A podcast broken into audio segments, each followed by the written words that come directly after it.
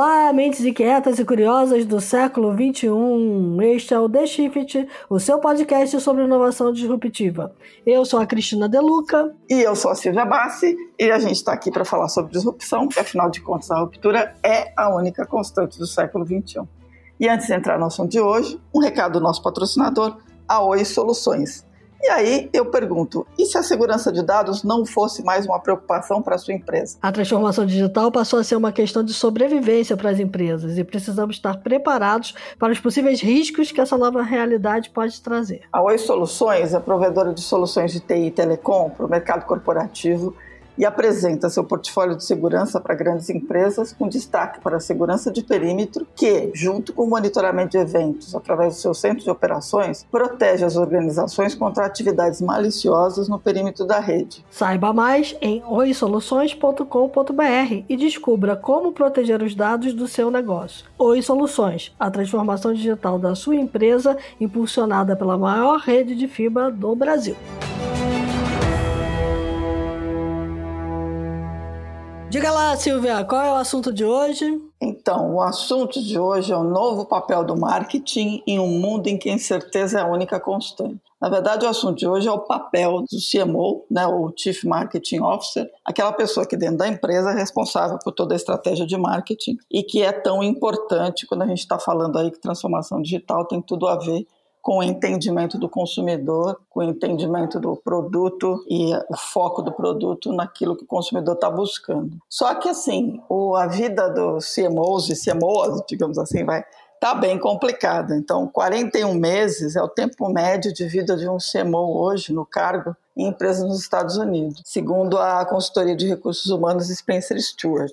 Era 43 meses dois anos atrás. E para ter uma ideia de como é complicada essa vida de CMO, é só a gente dizer que um CEO fica, em média, metade do tempo de um CEO no cargo. Então, do C-level, né, ele é o cara que está mais, ele é a pessoa que está mais a perigo quando a gente está falando aí de transformação digital e inovações disruptivas. E por que, que acontece isso? Porque os tempos estão extremamente voláteis e é cobrado dele uma agilidade que nem sempre esses profissionais têm. Para falar disso tudo, a gente trouxe dois caras muito bacanas, que são o Edu Paraski, e o Léo Brazão, que são cofundadores e partners da Hub 1601, uma consultoria de inovação e transformação digital que acredita que o modelo é não ter modelo. Ou seja, vamos esquecer as caixinhas. O Edu e o Léo vêm do mercado de um trabalho longo em grandes empresas, resolveram montar a 1601 e tem aí um estudo muito bacana sobre CMOs e vão dividir com a gente, obviamente. Então, Edu, Léo, sejam bem-vindos. Peço que vocês se apresentem aí para os nossos ouvintes e vamos começar essa conversa que tem muito pano para manga. Bom, vamos lá. Cris, Silvia, obrigado pelo espaço aqui no, no, no The Shift. É um prazer estar com vocês aqui para me apresentar um pouquinho, né? Meu nome é Edu Paraski, Paraski de Paraskevopoulos, né? Uma, é uma abreviação de um sobrenome é, grego gigantesco, mas é como me conhecem aí no, no, no mercado. Então, eu venho de carreira é, sempre em marketing, negócios e inovação, né? Trabalhei em grandes empresas aí como a, a Unilever lá no início de carreira, depois tive uma passagem pelo Outback, construindo a marca deles ali dentro da Blooming Brands e aí foi para o ramo de tecnologia trabalhar né, dentro da Samsung, ainda em marketing, e depois Google, né, onde eu passei os meus últimos cinco anos de carreira aí, e o último deles liderando o marketing de Waze na América Latina. Então é um super prazer estar aqui. É, no ano passado depois a gente já vai falar um pouquinho sobre a 1601. Eu, junto com o Léo, a gente fundou a 1601, que é uma consultoria de inovação que acredita que o modelo é não ter modelo né? Porque exatamente por conta disso, por conta da questão da gente não acreditar em caixas, da gente não acreditar em receitas de bolo para inovar, e sim na questão do valor gerado através do risco, da coragem e do aprendizado. Então, um prazer estar aqui. É, passo a bola para o Léo aí falar um pouquinho dele. Silvia, Cris, super obrigado pelo, pelo espaço, é, pelo convite. É um prazer estar com vocês hoje aqui também, é, conversando sobre o que a gente mais gosta, né? Que é inovação, é o futuro aí dos, dos negócios e como que a gente consegue gerar cada vez mais valor aí, né, para os nossos usuários, para os nossos clientes.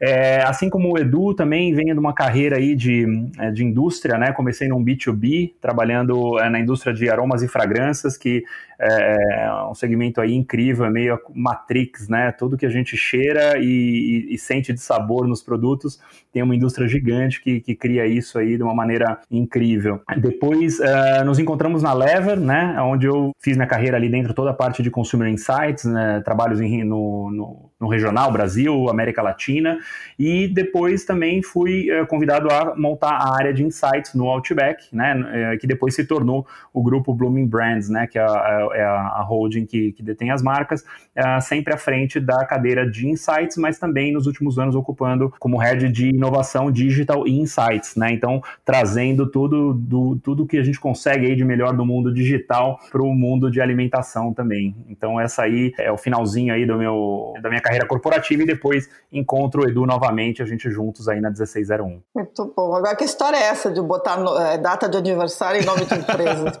para a galera não esquecer, né? Para o pessoal não esquecer.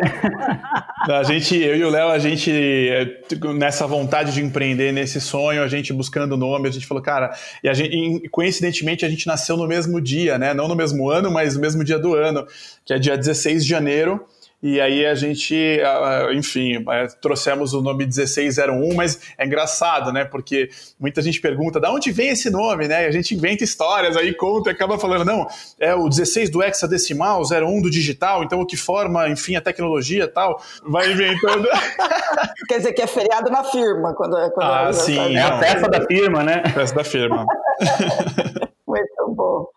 Mas conta um pouco para gente, essa coisa de não ter, não ter caixa, não ter modelo. É, vocês estão trabalhando com empresas que estão tentando fazer a transformação e eu sei que vocês estão fazendo várias pesquisas. Tem a pesquisa do, do marketing, claro, o marketing reload que a gente quer falar. Mas conta um pouquinho do que, que é essa aventura de ajudar as empresas a fazer transformação digital. Aí. Quando a gente nasce, né, a gente nasce com um propósito de ajudar as empresas a trabalharem é, aquilo que a gente acredita que vai construir o futuro realmente, não só das empresas, como também é, da, da, gente como sociedade, né? Que é a questão da cultura. Então, é, isso são coisas que a gente trabalha, a questão cultural, a gente trabalha a questão da colaboração e a questão do impacto, né? A gente tem um pezinho, uma paixão muito grande é, pela questão de impacto social. Então, a, uhum. a ideia de o um modelo não ter modelo ele vem justamente disso. Primeiro, a gente vai se despir de verdades, né? A gente não acredita que existe um caminho só para trabalhar qualquer tipo de, de inovação, qualquer tipo de projeto. É muito mais fácil que a gente adapte metodologias existentes, até porque metodologia é ferramental e ela pode estar desatualizada daqui a pouco. Né? A gente trabalhar essas ferramentas de uma maneira introjetando negócios, insights e, e capacidade de geração de demanda com o pensamento de marketing adaptar o que existe ao teu desafio e não adaptar o teu desafio à minha metodologia de sempre. Né? Não é sempre a mesma metodologia que resolve qualquer tipo de problema. Né? Então a gente parte muito daí, que é um pensamento nosso de, da ideia de que o erro ele gera aprendizado e esse é o real, é o real valor que a gente tem para trazer é, quando a gente fala de usuário e suas dores. Né? Então a gente brinca muito com essa ideia. Então o modelo não ter modelo traz isso tanto a ideia de que a gente trabalha, os projetos são diferentes, eles são feitos para o cliente, não é a mesma metodologia, e também tem a ideia de que não existe receita de bolo para inovar. A inovação de quem está no dia a dia, ela é dar a cara a tapa, ela é suar a camisa, ela é tentar, ela é enfrentar as pessoas que estão no status quo, estão naquela, na, naquela, na, naquela linearidade de pensamento e que não querem realmente mudar ou não querem se arriscar. Então, quem tenta inovar nas empresas, né, é, é suor, é, é difícil. Então, a gente parte disso, é, um, é o nosso discurso, é a nossa crença, e a gente tem falado isso com os clientes, tem conversado muito sobre isso, e todo mundo se identifica, né? A gente não viu nenhum cliente que fala, nossa, nossa, que. E todo mundo olha e tem um pouco de, do sentimento de estar tá espelhado um pouco nisso, né? Aquela coisa que a imperfeição é, é, ela acolhe, né?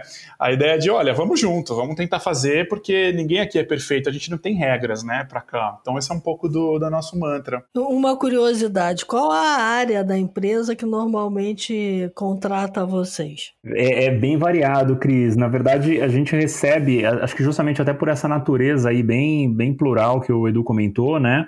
É, a gente não tem, não tem visto um padrão muito claro, para você ter uma ideia, né? Claro que as áreas de, de marketing e inovação, né, são é, se pudesse dizer, eles seriam os dois principais é, portas de entrada, né? Mas também é, a gente recebe briefings, por exemplo, de R&D, né?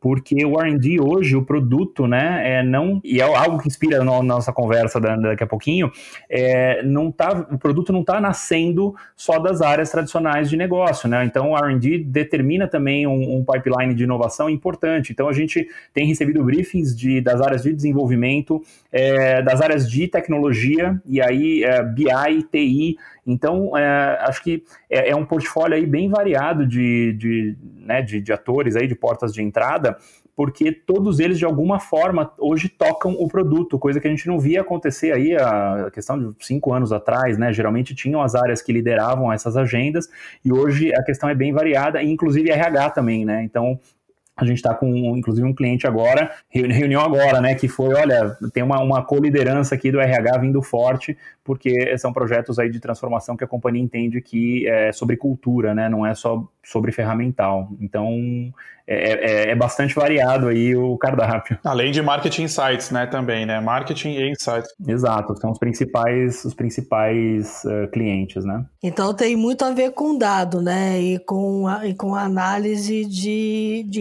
informação. Sim, também. Para gerar o produto, tá. Também tem, na verdade, dependendo da natureza, todo tipo de natureza de, de desafio, oportunidade, é, a gente vem trabalhando. Então tem coisas de diferentes universos aí desde as de mais simples, né, jobs mais pontuais, até consultoria de mais longo prazo. E aí vocês resolveram fazer uma pesquisa, isso, no meio dessa coisa toda, resolveram tentar entender o que, que acontece com os pobres CMOs. Sim, na verdade, é, eu e o Léo, a gente vem reparando dentro das consultorias que a gente vem fazendo, dos jobs, era uma hipótese nossa, a gente validou ela no estudo, de que o marketing, né, como área, não só o papel do CMO, mas vem perdendo é, é, um pouquinho daquela conexão, aquele protagonismo que tinha com o negócio, né? Hum. Vamos lembrar que o marketing é uma disciplina que surge no mundo da administração ali por volta de 1960 e 70 nos Estados Unidos, aquele são os Mad Men ali que a gente viu na série e conhece de onde vem, né? É, e que era um, um, uma, uma arte da geração de demanda para produtos iguais, vem do industrialismo. Né? A gente fabrica a mesma coisa, já que tem a mesma coisa, vamos fazer marketing para diferenciar. E daí que vem.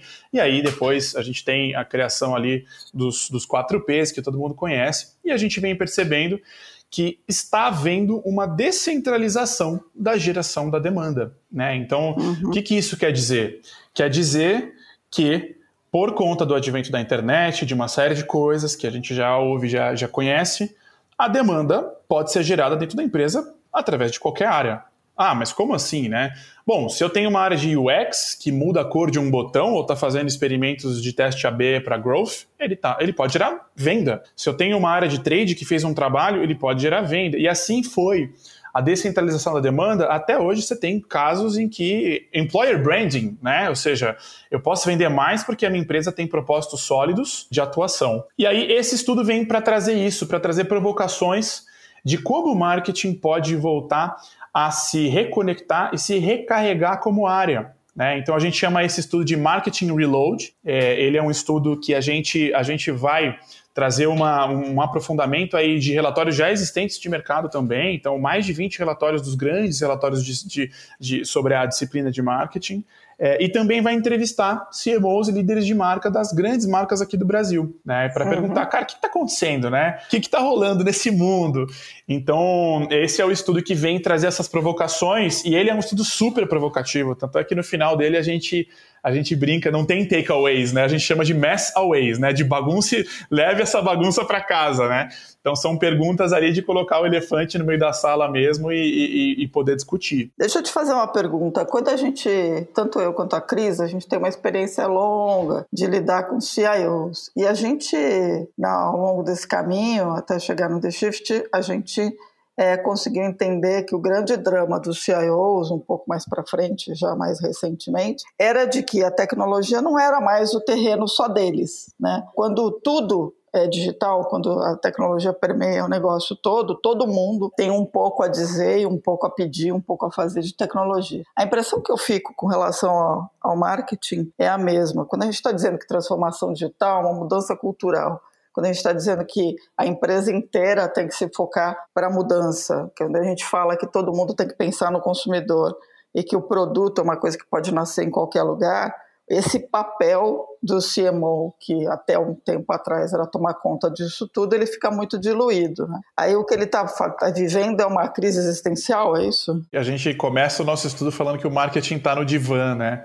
Uhum. É, claro, assim, a, o marketing, como, assim como a tecnologia, acho que seu, seu, seu exemplo é perfeito, né? Ela é, ela é transversal, né? Assim, dentro da empresa. Então a gente reparou no estudo que o, o, os times de marketing, né, a disciplina de marketing antes no passado, ela tinha esse papel de, de ter aquela a centralização da criatividade da empresa, no conhecimento do consumidor, de como gerar demanda e como se comunicar. Mas a partir do momento em que qualquer touch point com a marca, ela constrói marca, isso não é mais só dela, não é só da área de marketing. Né? Todo mundo pode fazer isso, é, haja visto. Enfim, aí também é uma discussão gigante, né, que não é aqui o caso, não vamos entrar nisso, mas o quanto que né, esse assassinato brutal que aconteceu no Carrefour agora também traz, é, foi um, imagina só, olha a reverberação disso né? Assim, o que aconteceu de uma área de segurança, o que acontece com a marca é, e, obviamente, o que, quais são os propósitos que, que, que, uma empresa tem né, ao tratar uma questão tão, tão, tão importante como essa. Então, todas as áreas têm responsabilidade. Né, sobre a construção de marca. E o papel do marketing não é mais ser o dono da marca, é ser o guardião né, desse, desse propósito e garantir que está todo mundo né, resolvendo as mesmas dores do consumidor, trabalhando pelas mesmas uhum. coisas. Né? E óbvio, a disciplina de comunicação, existe sim um skill muito forte para fazer isso, não é qualquer pessoa que faz isso, né? aquela história de que ah, é só ler um livro que faz marketing, não. A gente vê que é, isso aí é mais forte, mas essa disciplina de comunicação, ela está se tornando somente o P da promoção para o marketing. Né? Então a gente vê em muitas empresas acontecendo, principalmente quem vem puxando esse bonde são as empresas de tecnologia, que tratam o marketing assim: olha, quando a gente quiser fazer uma campanha, quando a gente quiser fazer um banner ou um site, a gente te avisa, tá? E a propósito, eu que vou te dizer quanto que você tem de dinheiro aí. Você pode pedir, mas eu vou liberar. Então, parece que o business, né, e um dos negócios é assunto de adulto, né? Fica num cantinho. E quando eu precisar falar com, e aí chamam essa área de Marcom, né? Marketing comunicação. E quando eu quiser falar disso, eu te chamo. Tá? E aí o marketing perde os outros P's ali, aquela gerência de negócio, aquela gestão sobre, cara, tá bom, mas e se, se eu não tiver com o preço correto, consigo vender da mesma forma? Uhum. E se a gente não tiver distribuindo o produto ou o canal de distribuição de acesso não for legal? Então a gente vem, a gente percebeu isso e a gente faz uma apresentação e um estudo bem provocativo de que o marketing agora ele é, é, é uma visão holística ponta a ponta. Bom, aí eu vou fazer a pergunta: se a empresa vê o marketing assim, como o marketing muda essa percepção da empresa? É, vocês falaram de algumas habilidades desejadas aí do CMO. É desejada por quem? Por ele mesmo ou pelo negócio? Ou seria desejável que o negócio visse ele assim? Eu acho aí, Cris, que é, na verdade essa é uma recomendação né, desejável para que ele continue é, relevante, né? Ou seja, é, é, um, é algo que acho que independe da vontade dos, do, próprio, do próprio marketing, né? Eu acho que é uma uhum. questão mais da existência dele mesmo como, como disciplina é, relevante dentro do negócio. Então, ele, ele sai, né, daquela ideia, como o Edu colocou, né, complementando, sai da ideia de, de ser um dono, né, da, da marca, vamos dizer assim, e, e que dita o ritmo, né, e pelo seu conhecimento profundo do, do mercado e do cliente, é, sabe as alavancas que ele deve mexer, para virar uh, um elemento agregador, né? Então ele sai do, do é, analogia que a gente traz também, né, do, dos Drapers, né, que era aquele que sabe tudo, é o oráculo ali, dono da verdade, é que tem as ideias geniais, e ele vira o pioneiro, né, tem que ser um pioneer, que ele é o, é, é, é o marketing integrado, né, então ele precisa se tornar esse agente, essa, essa cola, né, é, dentro da companhia, justamente se aproveitando do seu conhecimento do consumidor, né, que é, é o do usuário, né, na, na, nas, nas indústrias de tecnologia, e também do seu conhecimento de negócio, negócio de geração de demanda. Então ele tem ali, ele tá com a, a ele tem os elementos corretos na mão para ser esse agente transformador, mas para isso ele precisa se despir um pouco daquele, daquela imagem, né, daquele arquétipo que ele, que ele tinha de ser o, a mente criativa por trás de tudo. Então essas, essas competências elas vêm para ajudar, né? É um check ali de, de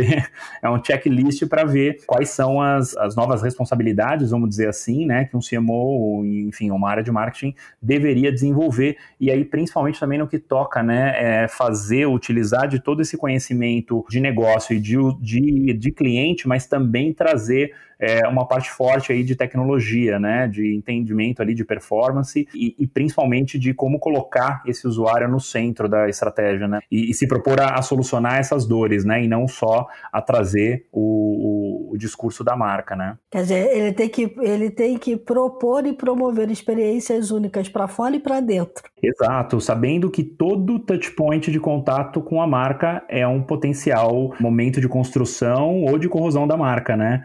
Então, é, isso daí torna né, a, a, a vida ali muito mais complexa, né? Então, se você tem desde um, né, um, um produto em si, a entrega que ele está fazendo, é, tem que corroborar com aquilo que está sendo dito sobre ele, mas e se eu preciso de qualquer outro auxílio, né? Se eu preciso falar com a marca por qualquer outra questão, será que ela vai ter a mesma presteza e a mesma qualidade que ela está mostrando né, na comunicação e no seu produto? É, ou o que, que ela está se propondo a fazer, as discussões, o, onde ela está se posicionando, tudo isso hoje ajuda na construção da marca marca, né? Não está mais na mão das empresas o controle sobre elas, né? Tá como o usuário é, decide utilizar ela e aí o julgamento que ele faz, né? Então a coisa se tornou muito mais complexa para gerenciar, né? Muito interessante. Agora, o que, que vocês aprenderam aí com a pesquisa, né? Com as conversas? Quais foram aí os grandes aprendizados sobre esse futuro aí, esse reload do marketing? É, não é legal sua pergunta, porque a gente dando, né, falando sobre o estudo assim, a principal coisa que a gente aprendeu é que na essência, o que, que vai, vai ser fundamental, né, para as, as áreas, os líderes de marketing, é, e, as líderes de marketing trazerem é a questão de cara, menos glamour, mais exigência e mais conhecimento é trazer um marketing de ponta a ponta. A gente estava brincando hoje, antes aqui de começar, né, contando um caso aqui para a Cris, de que eu fui tentar trocar uma mercadoria que eu comprei no online, e aí fiz até um post esses dias sobre isso, e, e fui tentar trocar a mercadoria na loja física, e me falaram, não dá para trocar, essa é uma mercadoria, essa loja aqui é uma franquia né? Hum. Aí eu fui tentar trocar numa outra, na loja da marca, que era uma loja de rua, e aí não me deixaram trocar porque falaram que eu comprei no online. E daí você tenta ligar no saque e falar com aqueles chatbots que não te respondem nada, é horrível o processo hercúleo para trocar uma mercadoria.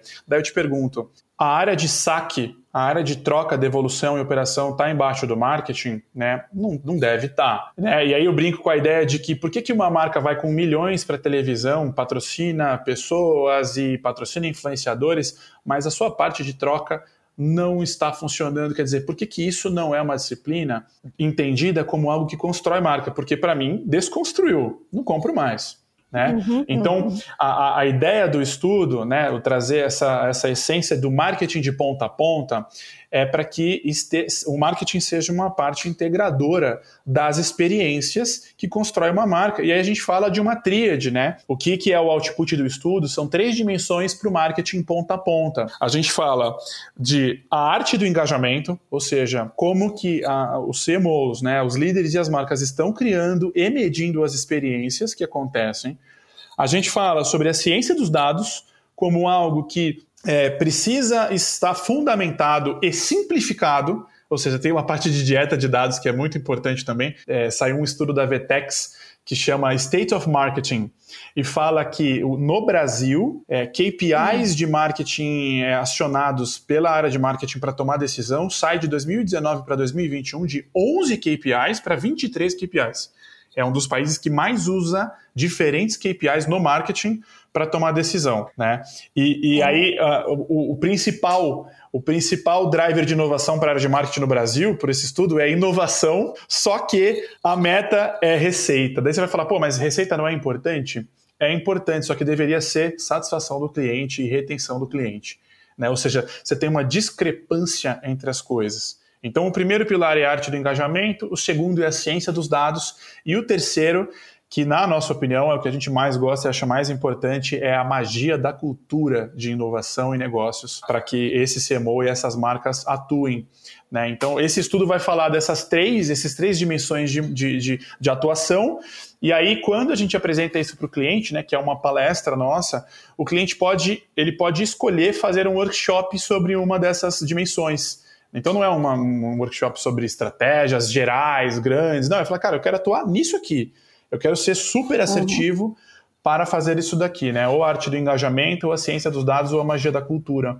Então é sobre isso que fala o estudo. E aí tem vários cases, é super, super, super interessante. É, são áreas interdependentes, né? Totalmente. Você precisa das três. É. Totalmente. Uma retroalimenta a outra. Exato. E é na intersecção dessas três que a gente entende que está a, é a interdependência e a colaboração, né? Que é aquele papel de conexão que o marketing pode desempenhar, né? Deve desempenhar na, nas companhias, né? Então é, é, quando ele divide, né? Ele que ele consegue de novo se potencializar, né? Então é ali é a fusão dessa, dessas três dimensões que é onde está o que a gente entende, né? Tá o, o futuro aí, a, do, a, oportunidade de crescimento do marketing. Isso é interessante a gente falar, porque quando eu e o Léo a gente estava escrevendo o estudo, a gente falou assim, cara, olha que legal, né? Sabe aquela velha frase é, é, dividir para multiplicar? multiplicar. é, aí a gente falou, cara, o marketing só vai se tornar protagonista quando ele se tornar interdependente, mais ainda, né? E colaborar mais. Olha que legal, né? Você falar assim, volta, o seu protagonismo só existe quando você toma consciência de que você tem que interdepender e colaborar mais. É, e fazer um trabalho de endomarketing fortíssimo, né? Porque ele tem que falar Também. com todas as áreas de negócio, né? tem que estar com Super. todo mundo dentro do barco, né? Senão não vai funcionar também da mesma forma. Interessante. Agora, pensar um produto digital, pensar o gêmeo digital da empresa que o cara tá, que a pessoa está acostumada a tocar. Essa é a tarefa mais difícil, esse é o desafio maior, o que é para todo mundo, para todos se leva, né? Vamos combinar que repensar o um negócio conseguindo entender exatamente o que é fazer um, um negócio digital não é fácil. É isso que, que pega a tecnologia pega? O conseguir pensar digital pega? Eu acredito, Silvia, que uh, o que a gente viu com, com o estudo né, é que sim, existe, uh, existem algumas linhas. Né? A primeira que, claro, a tecnologia ela vem como algo novo, né? E, e algo que ela, ela vem numa velocidade que é, que é galopante, né? Então você, como uh, o Edu bem trouxe, né? Puxa, você pula, você dobra os números de KPIs que você precisa é, gerenciar, você tem né, as soluções escalando de maneira exponencial na mão do usuário, né? Então você realmente é, tem taxas ali de hipercrescimento e tudo mais, e tudo isso agrega complexidade, seja né, como você faz a manutenção do sistema e garante a, a, gestão correta do negócio, então é a parte de consumo de dados ali e do que de fato mexe o ponteiro do negócio, uh, e o outro é o que está disponível né, como soluções para você colocar na rua. Então, isso já agrega muita complexidade no, no dia a dia do marketing. Mas tem uma outra questão que é importante quando a gente fala do digital, ele transcende ao ferramental, né? Então, quando se entende que a tecnologia é um meio né? Ele não é o fim. A gente consegue quebrar algumas barreiras aí, né? Então a tecnologia ela entra como uma, forma de escalar a sua solução, o seu produto de uma maneira mais rápida e mais eficiente. Mas ela em si ela é, ela é vazia, né? Se ela não tiver recheada ali com o propósito, né? O teu propósito do que você está resolvendo de dor, o que você está resolvendo de problema, ela, ela se esvazia e fica muito frágil. E aí você entra numa questão muito, vamos dizer, produteira ali, né? Tentar ressaltar só os features, tentar ressaltar alguma coisa e não focar no que você está se propondo a fazer, né? Então tem essas duas linhas ali quando a gente fala, né? Um primeiro é desmistificar o digital como tecnologia, a tecnologia está lá sim, mas ela é para escalar uma solução. É aí que o, o marketing brilha, né? Porque ele, ele, ele entende muito do usuário, ele entende muito do consumidor, né? Então ele pode se utilizar disso para entender qual é a melhor tecnologia, qual é a melhor solução para resolver o problema e claro, dentro de casa, o que, que de fato ele, ele precisa criar lá dentro para utilizar, né? Para não virar aquela moda de poxa, eu preciso criar um data lake porque todo mundo tem um, né? Na verdade, se a gente sabe o que precisa monitorar e buscar, aí sim a gente vai criar as ferramentas para coletar a informação que a gente precisa, né? Maravilha. É, vocês, vocês fazem uma provocação bacana aqui, que é que a maioria das decisões devem ser feitas com 70% das informações que você deseja ter. É. e aí, como você consegue ter essas informações que você deseja ter? Né? É, essa é uma frase do Bessos, né? Que, que a gente coloca no estudo e ele fala, ele fala o seguinte, né? Você tem que tomar decisão com 70% daquilo que você está é, no seu alcance de trabalhar, do que você, você gostaria de ter tudo? Gostaria. Mas ele fala que se você esperar chegar até 90%, você vai se atrasar para tomar essa decisão. Então, a gente vê hoje em dia, é, isso aí a gente também coloca dentro né, de, uma, de, uma, de uma parte falando um pouco sobre como trabalhar a questão dos dados. Né? A gente fala sobre a, a obesidade dos dados. Né? Tem muita coisa, mas o que você está realmente fazendo com ela? Qual é o insight que você toma sobre isso?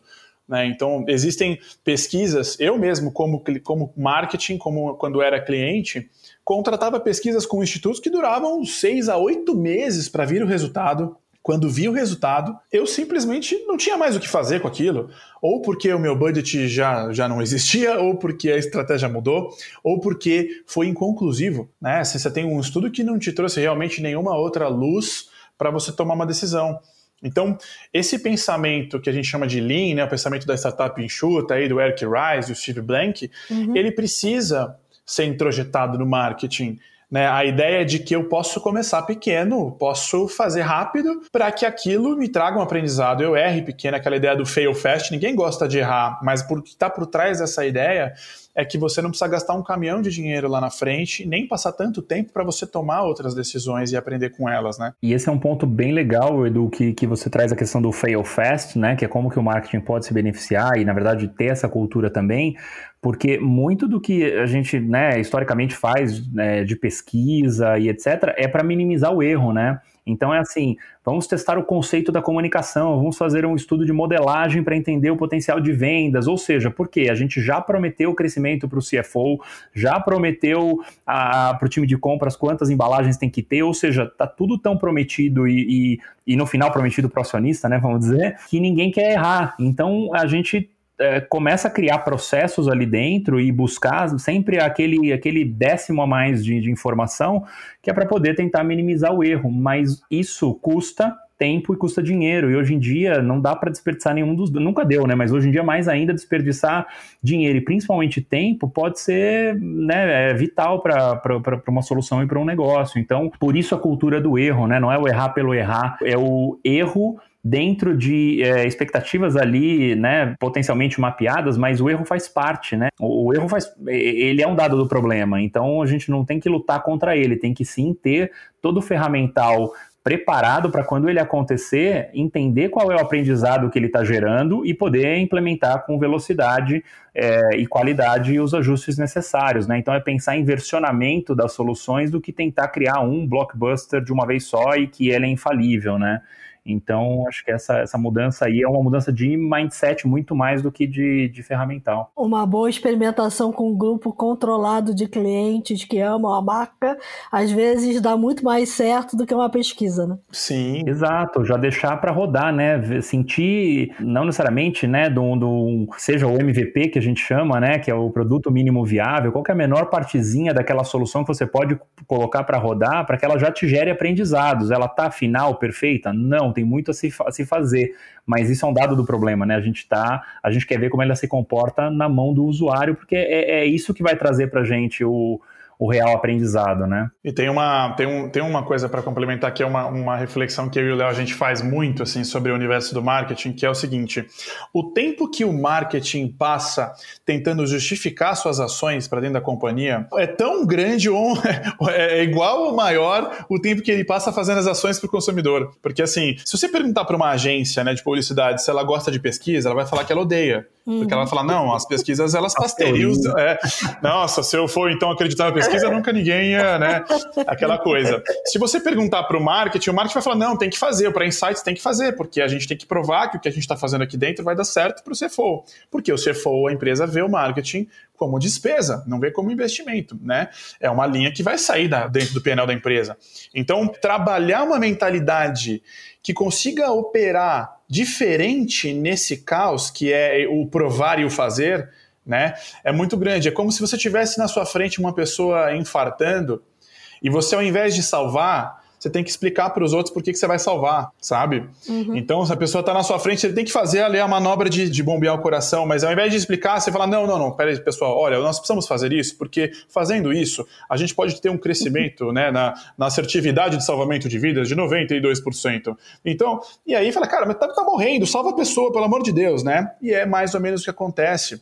A quantidade de pesquisa, quantidade de apresentações internas, quantidade. E óbvio, vamos fazer também nem ao céu nem à terra, né? Uma empresa digital, totalmente digital, que é um aplicativo, ela tem muito mais facilidade de fazer testes AB, de testar, né? O growth, uhum. o, o hack, nasce daí. Numa empresa de universo físico, uma bem de consumo, uhum. menos, uhum. né? Mas é, é uma mentalidade a ser trabalhada, como começar pequeno, né? Como provar e depois criar o case para conseguir o que você precisa, né? Ah, com certeza. Tem coisa aqui pra caramba nessa pesquisa de vocês eu queria trazer uma outra questão, já que a gente estava falando de transformar dados em insights, que é o desafio das metodologias, né? Eu acho que assim ainda também tem muita dúvida sobre metodologias para fazer isso, né? Sim. O que, que acontece, né? O que a gente sentiu e até traz, né, como, como, como provocação do estudo, é que a, as metodologias, né, elas elas estão a serviço do negócio, né, e não o contrário, né? Por isso que aí também conversa muito com nós, né, como como 1601, que é não adianta tentar, olha, me traga aqui um problema complexo e eu jogo numa máquina mágica aqui e, e, e a gente faz isso acontecer ou ter o purismo né, do, da metodologia. Então, ah, agora transformamos a companhia, trabalhamos em times ágeis, é, utilizamos o Kanban, utilizamos o Scrum, o Crystal, ou, enfim, a metodologia ágil que quiser, né? Ou, ou quando não pior, né? Entender que ágil é, é mais rápido, né? E, na verdade, o agilismo não tem nada a ver com velocidade, né? Tem a ver com uhum.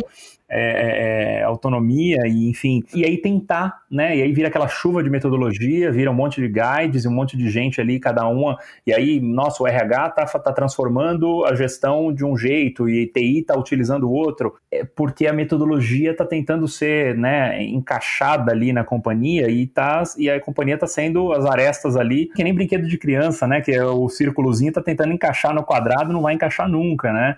Uhum. Então, é entender o que existe de melhor em todas elas e, na verdade, o que está por trás, né? Quando você tem ali, por exemplo, pegando um Scrum aqui de, de, de, de exemplo, você prioriza o backlog, você depois tem as, a, o planning, né? Você faz o planejamento de tudo que vai ser feito, né? Naquele sprint, que é um período ali de uma semana ou duas semanas. Depois você tem as reuniões diárias com o time, que duram pouco ali, só para fazer um alinhamento e avançar no programa.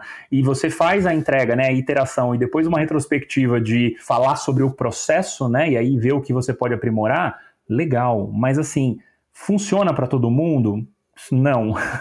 é, tem times que devem trabalhar assim? Acredito até que não. Né? E o que está por trás disso? O que está por trás é, olha, vamos alinhar o jogo antes, esse é o backlog ali, vamos, vamos dimensionar o que a gente pode colocar na rua com a capacidade de entrega do time. É sobre isso que a gente está falando, né? E essas reuniões diárias é para antecipar alguma, algum grande problema. Ela não serve para, né, não não, não tem nenhuma mágica, né? Não tem milagre nisso. E no final a gente tem dois momentos, um para falar sobre o que foi entregue e um para a gente ter um exercício de é, auto-honestidade aqui para entender se tem alguma coisa errada quadrada no processo para a gente alinhar. É isso que está por trás. Agora, se é 15 minutos, se são 10, se é todo dia, se é a cada dois isso vai funcionar para cada empresa, né? Então, cada uma vai ter uma dinâmica e cada um vai ter um nível de maturidade diferente, cada área vai ter isso. Então, quando a gente fala de metodologia, dando o exemplo aqui do agilismo, a gente vê isso para todo o resto, né? E toda a parte de consumo de dados também. Então, fala-se dos design sprints, design thinking,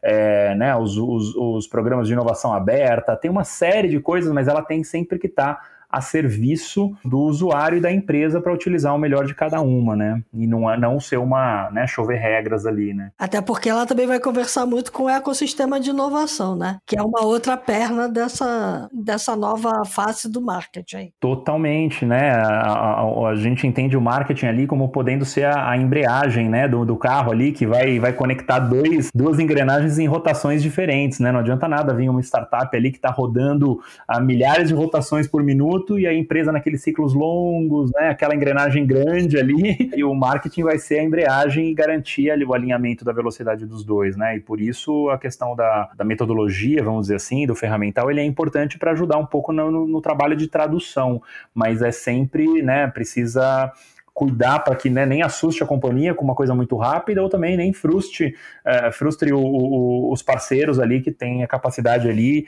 é, de trabalhar em, outros, é, em outras frequências, né? O Edu tem, tem, uma, tem um ponto bacana aí da, sobre startups trabalhando com empresas né, grandes, a gente viu ao longo do estudo, né? Sim, a gente, a gente, a gente fala que é, as startups hoje em dia, elas têm, é, algumas têm mais facilidade de acessar as grandes, né?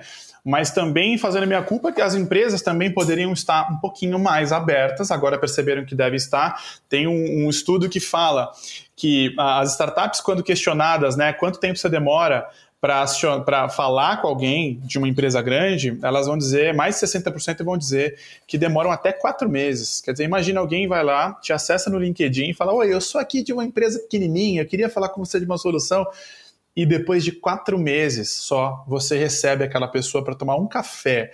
E aí essa pessoa no meio tempo ela pode ter falado com um concorrente, ela já pode ter, falado, ter até crescido a empresa. Né? Então, quando você fala da, da questão do verdadeiro insight ou da metodologia, né, a gente percebe que a pauta inovação ela está na frente de todo marqueteiro, de toda marqueteira. Ela está na frente de toda a área do marketing. Só que alguns conseguem enxergar que a inovação pode ter vários horizontes, desde aquilo que a sua empresa faz como core ou ela pode ter um horizonte adjacente ou um horizonte disruptivo, né, até sair. Então, pega o exemplo de empresas de bens de consumo, por exemplo, você percebe que todas elas estão numa grande tendência de aumentar o seu escopo para serviços, uhum. né? Então, você vai ter aí a Ambev fazendo o Zé Delivery, você vai ter a Unilever fazendo o Homo Lavanderia, você vai ter uma série de coisas. Elas aprenderam que a experiência tem que transcender seu próprio produto, mas é, a, a maioria quando você fala inovação em uma empresa de bem de consumo, ela vai pensar na próxima variante de produto. Ela não está pensando, ela poderia pensar mais aberto e acho que tem provocado,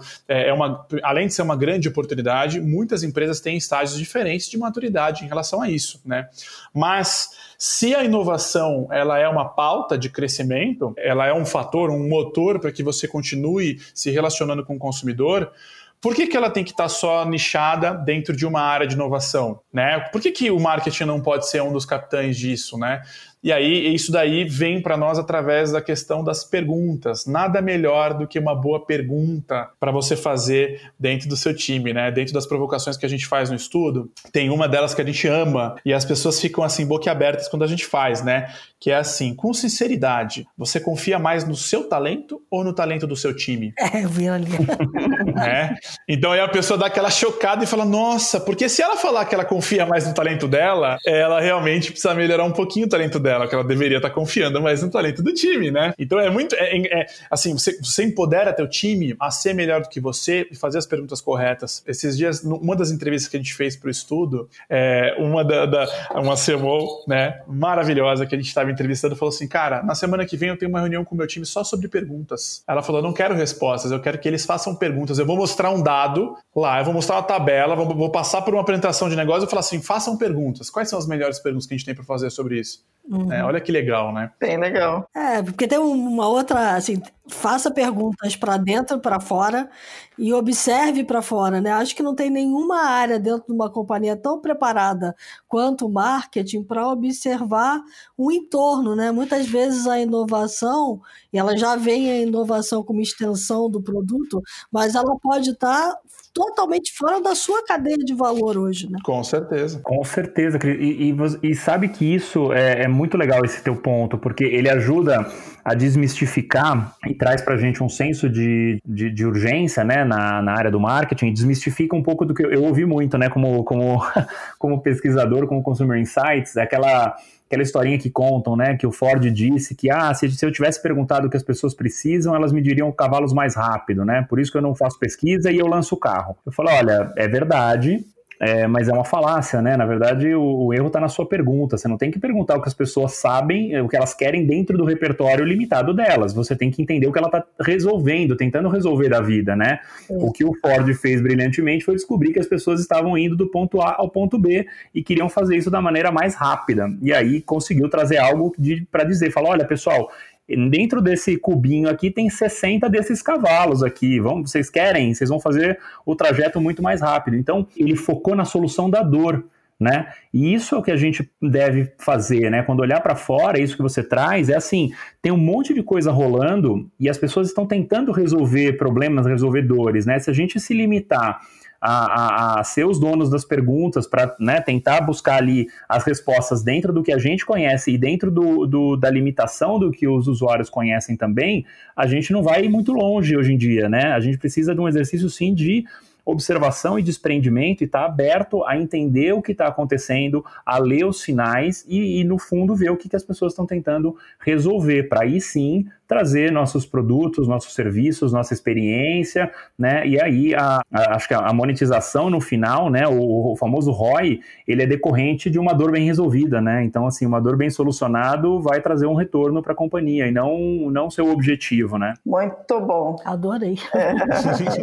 Gostando dessa história, tô não sério, porque a gente fala disso o tempo inteiro aqui no The Shift, na The Shift, na newsletter, é, mas olhar isso do, sobre a ótica do marketing, é, mostra que realmente está diluído em toda a companhia, né? Todo mundo tem a obrigação de olhar assim.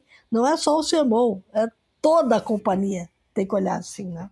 É toda a companhia. E, e, e, o papel do CMO e do marketing é dar, empoderar esses times para que eles também façam isso, mas ele ser ali o capitão, né? Ser o guardião, porque alguém precisa, precisa ter ali, né, alguma é, que para poder esse agente facilitador, né? Mas todo, assim como toda companhia deve ser responsável pela inovação, toda companhia deve ser responsável por, por zelar pela marca, né? Por, por trabalhar a marca, né? É que cada um deles vai ser guardião de uma, de uma partezinha, né? TI vai ser guardião da tecnologia, o marketing vai ser guardião, como você falou aí, dessa, desse storytelling, dessa. Tem que fazer tudo, tem que fazer sentido, né? Uh, você tem uhum. o, o CFO olhando, dizendo assim, tem que ser sustentável, também não vou entrar numa aventura descabida, né? Então, assim, cada parte, uh, você tem a parte de vendas também olhando e, e, e, a parte de atendimento ao cliente sendo um drive enorme de insights para dentro da companhia, né? Então, as coisas não podem ficar mais estanques, né? É, tem uma, tem uma máxima que o Léo a gente brinca, que é uma frase que dá arrepio na gente, assim, toda vez que crise, vocês, se vocês ouvirem uma frase dessa saindo de um CMO, de um marqueteiro, de uma marqueteira, uma CMO, vocês podem arrepiar aí como a gente arrepia, que é assim, né, quando alguém fala alguma coisa e a pessoa responde, não, isso aqui não é da minha área, não, isso aqui não, é eu, não sou eu que cuido. Porque assim, se você ouvir dizendo isso, quer dizer que essa pessoa está totalmente fora de entender que ela deveria. Olha, você pode até não cuidar, mas vai se envolver. Sim. Né? porque faz parte da tua marca, do teu consumidor, tudo hoje em dia tá, é, diz histórias, né? Constrói histórias sobre o que você está vendendo e fazendo, né? É, mas essa aí é a versão da popular frase, eu não sei de nada, só trabalho aqui. exatamente, exatamente. o principal de frases assim, mas nós sempre, sempre fizemos assim. É, mas eu, eu, não sei de nada, só trabalho é. aqui. É ou, ou a, a, outra que a gente também é, é, é essas, né, ela mata a inovação é ok, legal a sua ideia, mas vamos focar no que é importante agora, né?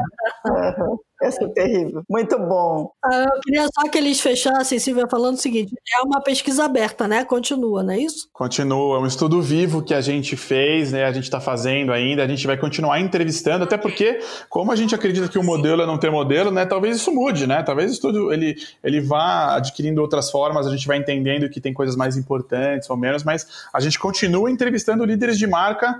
É, e aí, se você é um CMO ou uma CMO ou alguém que tem interesse em conhecer o estudo, tudo, procura 16 e vamos falar, vamos conversar, né? Então a gente está super aberto aqui. A gente vai deixar o link lá, mas é www.hub1601.com, certo? Exatamente.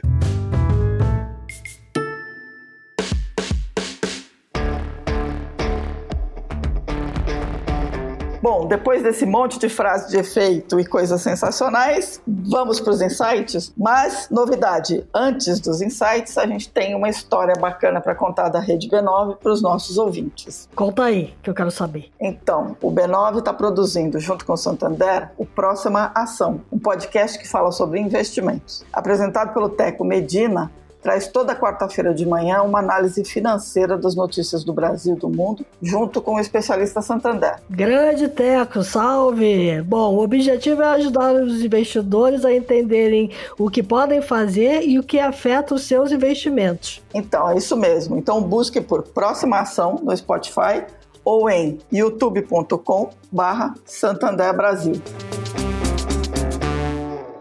Dito isso, vamos aos insights? Vamos aos insights.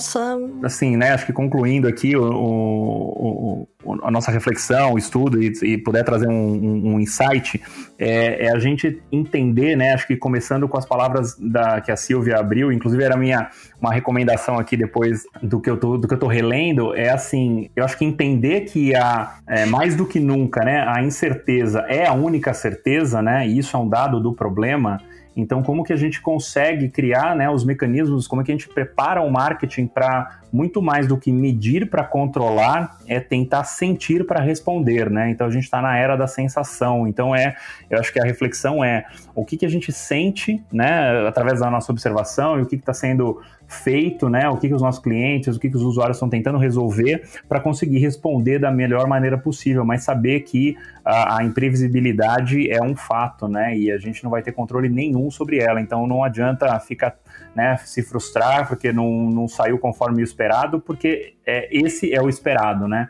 Então acho que a, o, o insight é esse, como que a gente se prepara para sentir e responder ao invés de tentar medir e controlar. Muito bom. Perfeito. Quem mais? O Léo já falou tudo já é, sobre, sobre o Insight, também super concordo com ele. Mas eu queria trazer aqui uma coisa mais diferente, que eu tenho visto, tenho assistido uma série chamada é, Marvelous Mrs. Maisel, né? A maravilhosa senhora hum. Maisel, que está no Prime Video da Amazon ali. E é uma série, é, ela é criada pela Amy Sherman ali, ela, passa no, ela se passa nos anos mil, 1958 ali, chegando nos 60, ela é super de época. E dando spoilers aqui para quem não viu, né, mas eu vou contar o que acontece só rapidamente no primeiro. É uma dona de casa, né, aquela mulher, né, da, da época mais antiga ali, é, que tinha aqueles papéis estereotipados de ser uma dona de casa, né, é, ainda mais em uma época ali em 1960 ela tem o seu casamento terminado pelo marido. O marido descobre é, que ela é um grande talento para stand-up. Ela se descobre um grande talento para stand-up, não sabia que era stand-up comedy. E acaba o casamento dela. E aí ela vai trocar de carreira, vai se descobrir né? Então, para mim tem tanto insight ali sobre inovação. É uma série leve, gostosa de humor e tal, mas fala sobre ela vive tantos fracassos e aí ela, é, o primeiro fracasso é o casamento dela que leva ela à frente. Às vezes a gente não sabe quando a gente fracassa é porque tá levando a gente para outro lugar, a gente não sabe. Ela tem muita coragem para errar ali, se aventurar em um monte de coisa que ela faz. É uma loucura ali a vida dela nova. Ela faz muitas coisas, às vezes a gente esquece, né, que a gente faz muitas coisas na vida e a gente a gente é mais de uma coisa, né? Toma muita porta na cara, né? Tem que continuar sendo resiliente e ela topa tudo. Ela vai, ela começa a construir um monte de coisa. Ela nunca nega esses convites que aparecem para ela. Então, para mim esse é um super insight aí The Marvelous Mrs. Maisel, assim, vale muito a pena para quem quiser curtir uma série que te faz aprender sobre inovação, mas ao mesmo tempo faz te dar risada, sabe? Eu vou, eu vou, eu vou pedir um, um uma, uma, uma, réplica. Dois minutos de réplica, Dois minutos de réplica, porque eu, eu tava tão empolgado com o negócio do estudo aqui, tão, tão imerso, que é só um insight. Eu falei, pô, peraí, é um insight. Então, peraí, eu tenho, eu tenho a minha lista aqui também, calma aí, como insight, agora, agora contextualizado aqui, eu tô falando, ó, tem um livro é, que eu estou relendo, e aí, enfim, faz tudo, tudo parte aí com o que a gente tem conversado, que é a modernidade líquida do Bauman, né? Então tem toda a série aí do Zygmunt Bauman, que é um, enfim, um, um sociólogo, um filósofo polonês incrível, e que ele fala justamente sobre o que a gente está vivendo, né? Então, sobre essa, né, essa era onde os contatos, as relações, elas são líquidas, né? Então ele vem com o um mundo líquido, que tudo ocupa os espaços que é dado a eles e também não tem, não, não, não constrói ali com solidez muita coisa e tudo é muito mutável. Então é sensacional, ele tem uma série aqui, o Amor Líquido, uma série de coisas, e aí tem a Modernidade Líquida, e tem um outro que é um filme também que é muito bacana, é Como o Cérebro Cria, né? Que acho que é do David é, Egerman, que aí ele fala, ele explora todo o processo de criação em diversos segmentos, né? Então ele, ele mostra o que está por trás da capacidade de inventar e como que a criatividade transforma o mundo, né? E o grande ponto que acho que ele traz ali que é legal em relação à criatividade é a, é a criatividade com o fracasso, né? E como ele deve ser uma oportunidade de aprendizado é, e não um erro, né? Não é uma falha a ser punida, né? Mas é algo a ser celebrado ali por ter gerado um aprendizado. Muito bom. Muito bom. Bom, eu tenho uma dica de um livro, já que tem que pensar diferente, a gente falou disso o tempo todo, é o Originals, como os não conformistas, os inconformistas movem o mundo. É do Adam Grant, é um livro bacana porque ele propõe que ele né, traz várias causas, várias histórias verdadeiras de gente que resolveu ser original, ou seja, fazer aquilo que lhe dava na veneta, no bom sentido. Então, ele provoca as pessoas a tentar, né, melhorar o mundo usando a perspectiva de se tornar original, né? Esconder, escolher defender novas ideias, escolher valores que vão contra a corrente, combater conformidade, enfrentar tradições desatualizadas, tudo o que a gente devia estar fazendo quando a gente parte do princípio que a ruptura é a única constante. Né? A mudança é a única coisa que a gente encara todo dia. Então fica a dica do Adam Grant, Originals, que é um belo livro para ler. Bom, eu vou sair um pouco da nossa conversa, mas não tanto, porque a gente está caminhando para um mundo onde provavelmente as desigualdades vão ficar muito maiores. Né? E ontem subiu o um novo podcast do Bill Gates. É o segundo episódio do podcast dele. E o papo é: a desigualdade é inevitável? Então, é há toda uma discussão que está muito forte nos Estados Unidos, mas que a gente pode é, rebater para cá, que é justamente essa questão de saber o seguinte: bom, para a gente entender e saber lidar com as desigualdades, a gente vai precisar saber exatamente aonde e para quem elas existem. Né? E o marketing vai ter que lidar com isso muito no ano que vem. Então, é, fica aqui a dica para ouvir o podcast que eu ouvi ontem, tá muito legal. Muito bom. Que legal. Muito bom. Maravilha. Puxa vida, eu não ouvi ainda, Cris, preciso ouvir. Boa, boa essa, hein? Essa é muito boa.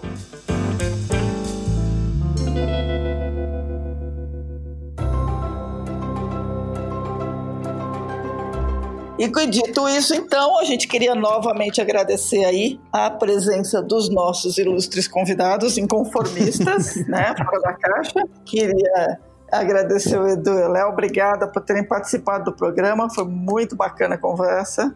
Acho que quem está aqui nos ouvindo também pôde aproveitar muito. Fica a dica para procurar a pesquisa, porque é bem legal. O site da 1601 também é bastante divertido, então eu acho que vocês podem aproveitar. Então, Léo, Edu, obrigada pela presença de vocês. Cris e Silvia, muito obrigado. A gente ama o The Shift. Então, um prazerzaço estar aqui e vamos continuar falando e sendo inconformistas aí. Um beijo grande para vocês. Silvia, Cris, faço a, as minhas palavras as do Edu. É, obrigado pelo, pelo espaço, foi incrível. É, eu, eu adorei a, a oportunidade e uh, seguimos aí juntos, é, trazendo aí novos olhares para esse mercado aí. É, e, e, vamos embora, vamos prosperar todo mundo junto. A gente é que agradece, porque é inovando que a gente muda o mundo, né? Então, e o mundo lá fora está mudando bastante enquanto a gente está aqui conversando. Então vamos embora. De fato. Então, vocês que estão nos ouvindo, obrigada pela audiência, obrigada pela, por acompanhar a gente. Dicas, sugestões, críticas, elogios, theshift.b9.com.br Lembrem-se que a gente ainda está numa pandemia, estamos começando a encarar. Tem vacina vindo, três vacinas já, graças a Deus, mas a gente ainda está na pandemia. Tem que se cuidar, usem máscara, usem álcool gel, cuidem dos seus, se cuidem muito bem. E até a próxima, pessoal. Obrigadão pela audiência.